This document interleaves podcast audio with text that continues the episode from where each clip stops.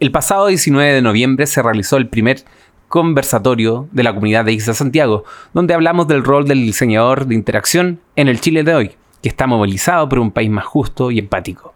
Fueron más de dos horas de conversación, por lo que hoy decidí tomar solo una parte que me parece relevante comentar, el alcance de nuestro rol en estos tiempos de transformación.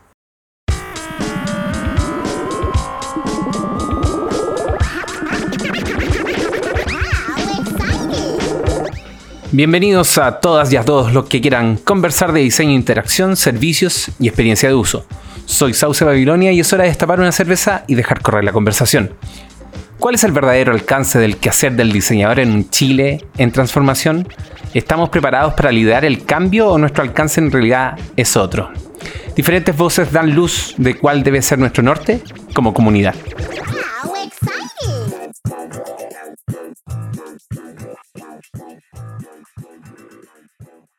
Me, me interesó estar presente hoy día porque hace rato que estoy con la inquietud de qué podemos aportar o qué podemos hacer desde la experiencia, que es precisamente la materia en la que nosotros trabajamos día a día y que siento yo que es donde se necesita más asesoría en todo este movimiento. Eh, cuando la gente habla como a nombre del pueblo o los políticos dicen es que la gente necesita esto, de dónde salen esas ideas, cómo se conforman esas estrategias, quién, a quién le están preguntando en verdad y de qué forma están trabajando eso, son cuestiones que me han estado dando mucha vuelta este último tiempo, o sea, con todo esto. Y siento que, tal vez nosotros no vamos a, haciendo un sitio web, no vamos a solucionar una gran cosa, pero sí podemos aportar de distintos modos a las personas que están haciendo el movimiento o que, no sé, asesorar, hacer lo mismo que hacemos en nuestro día a día. Mm va a poder hacer esto de verdad una consulta que sea participativa y que sea ciudadana y que tome en cuenta a todos. No sé, siento yo que, podemos cumplir es el de facilitador precisamente.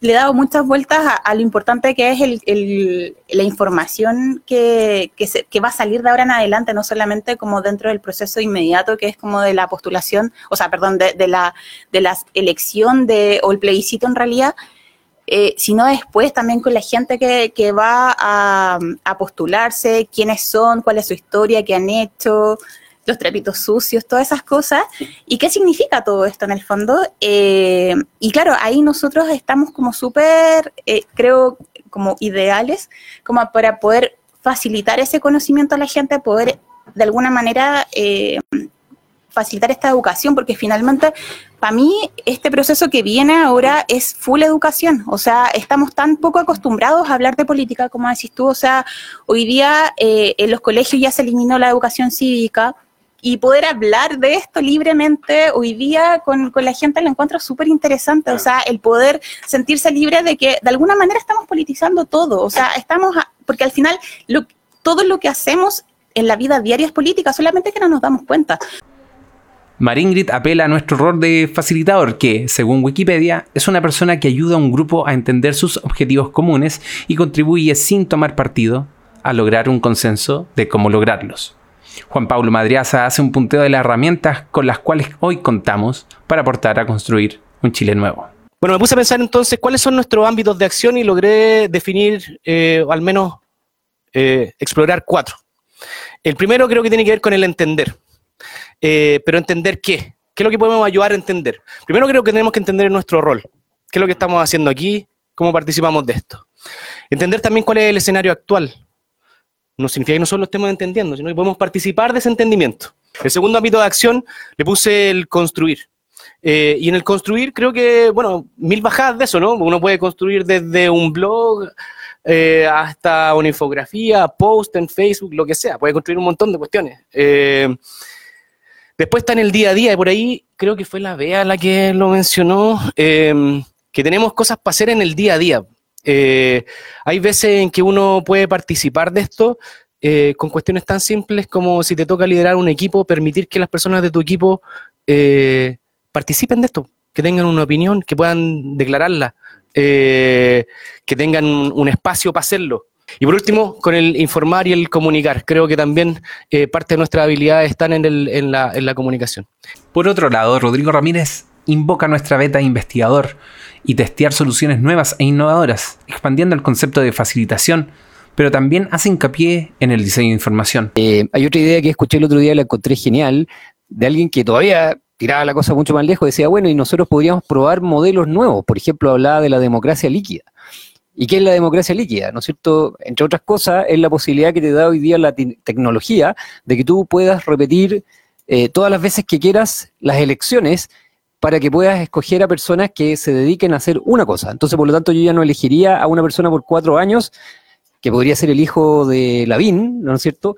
Y, eh, porque, o nieto, no sé, porque es el hijo de, digamos, sino que podría ser más bien como alguien que yo elijo para que pueda desarrollar una ley de salud. O sea, por lo tanto, termina su pega y vamos a otra elección y, puedo volver a escoger a otra persona que probablemente pueda hacer una muy buena iniciativa en arte y cultura. Entonces, yo podría tener, digamos, tantos temas.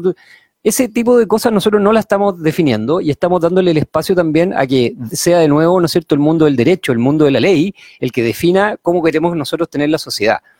Eh, y no estamos pensando, por lo tanto, en que nuestra, nuestra forma de interactuar, para citarlo desde el punto de vista gremial, podría ser completamente distinta y podría estar facilitada, podría estar habilitada a lo mejor por la tecnología o por los medios o por las metodologías de diseño que nosotros hoy día tenemos.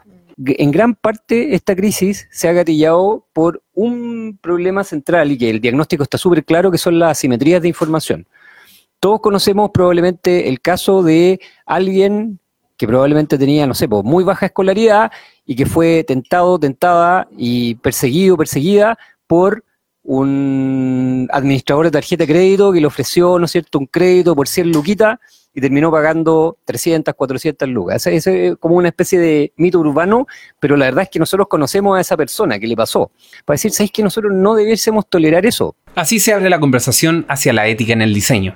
Y esto es lo que nos cuenta Carlos Gaona y lo que ha resuelto su consultora para cubrir esa brecha. No, yo veo como dos cosas. Uno, como nuestros cambios, los cambios como diseñadores. Em, eh, la BEA presentó en, en, ILA, eh, habló sobre diseño con perspectiva de género.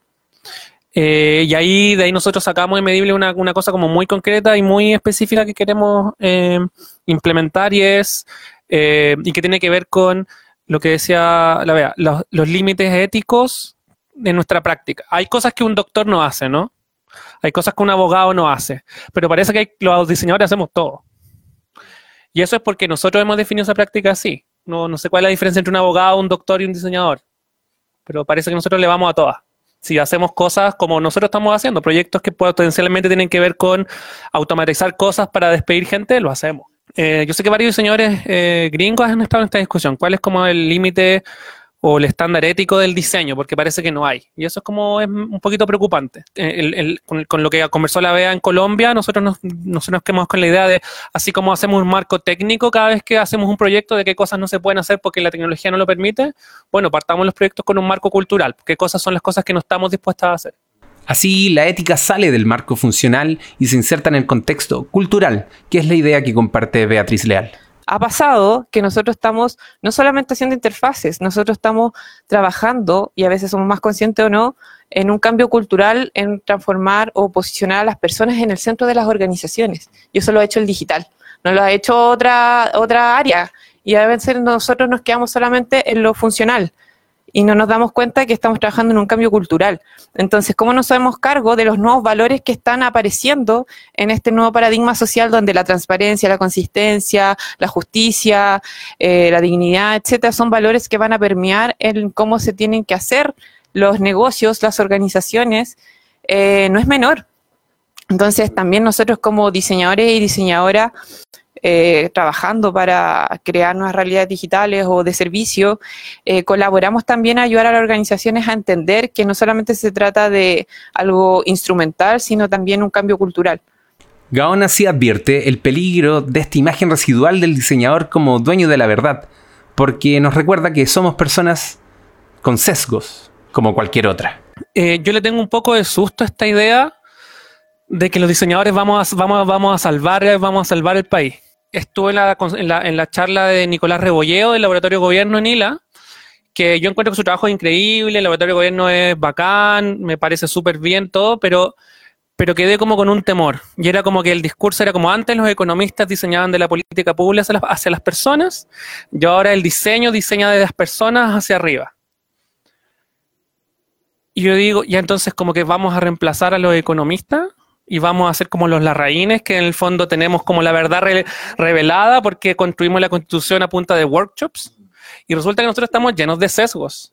Y resulta que un Estado no se puede construir a punta de workshops, porque hay cuerpos intermedios, porque hay sindicatos, porque hay organizaciones sociales, porque hay intereses políticos.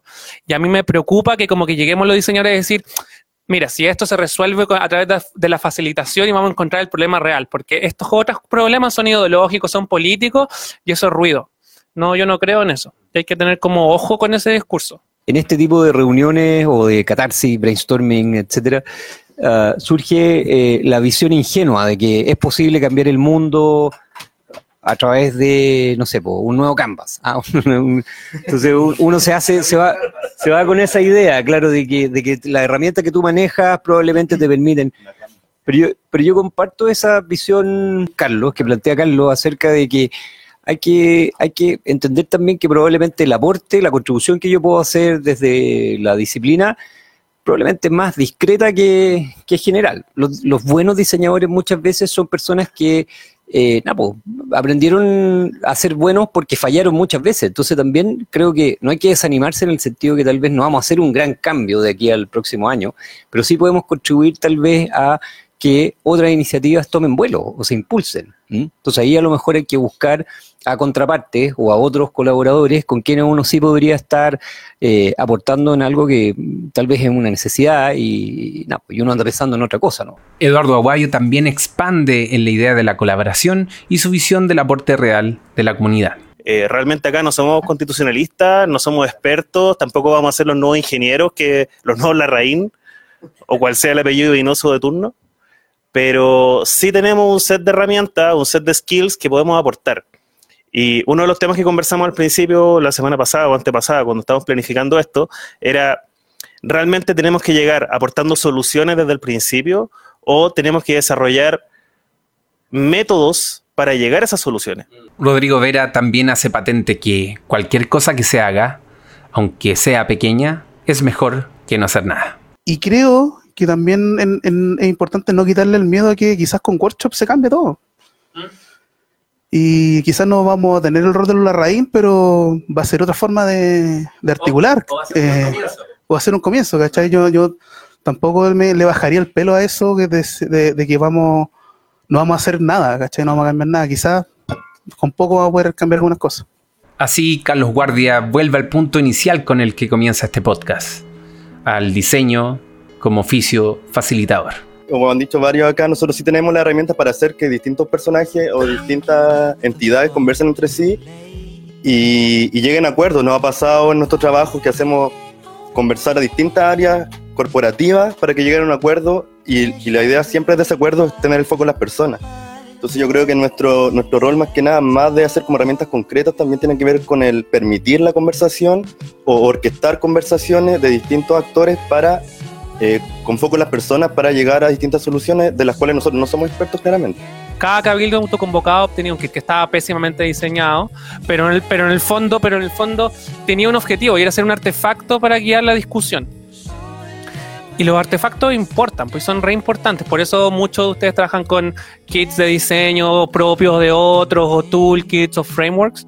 Y quizás ahí hay una oportunidad, algo concreto, donde los diseñadores, yo creo que incluso va más allá de IXA, va a haber un montón de discusión autoconvocada, asambleas, donde artefactos como esos pueden facilitar la discusión.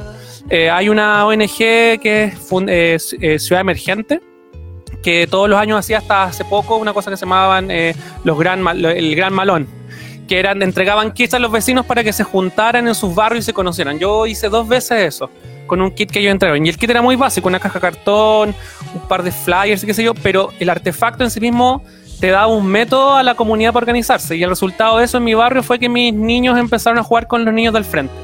Y eso no pasaba antes de ese evento. Entonces, los artefactos importan.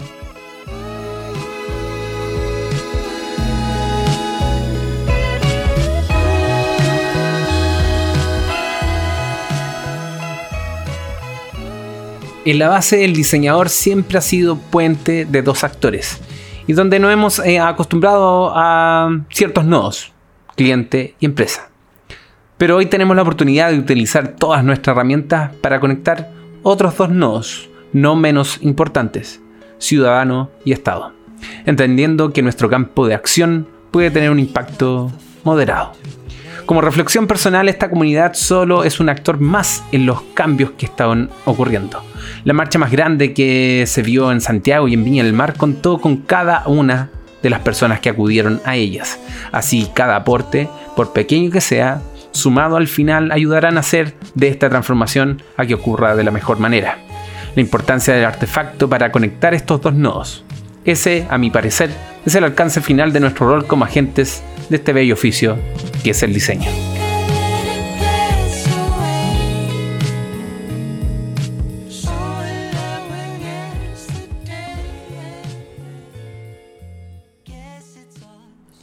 Y bueno, en una nota más personal, eh, y con todas estas cosas que están pasando y todas estas conversaciones que están ocurriendo y que tengo muchas ganas que sigan ocurriendo, eh, se nos pasó algo, o sea, se me pasó algo a mí, y es que el Bitcamp, el podcast, cumplió dos años.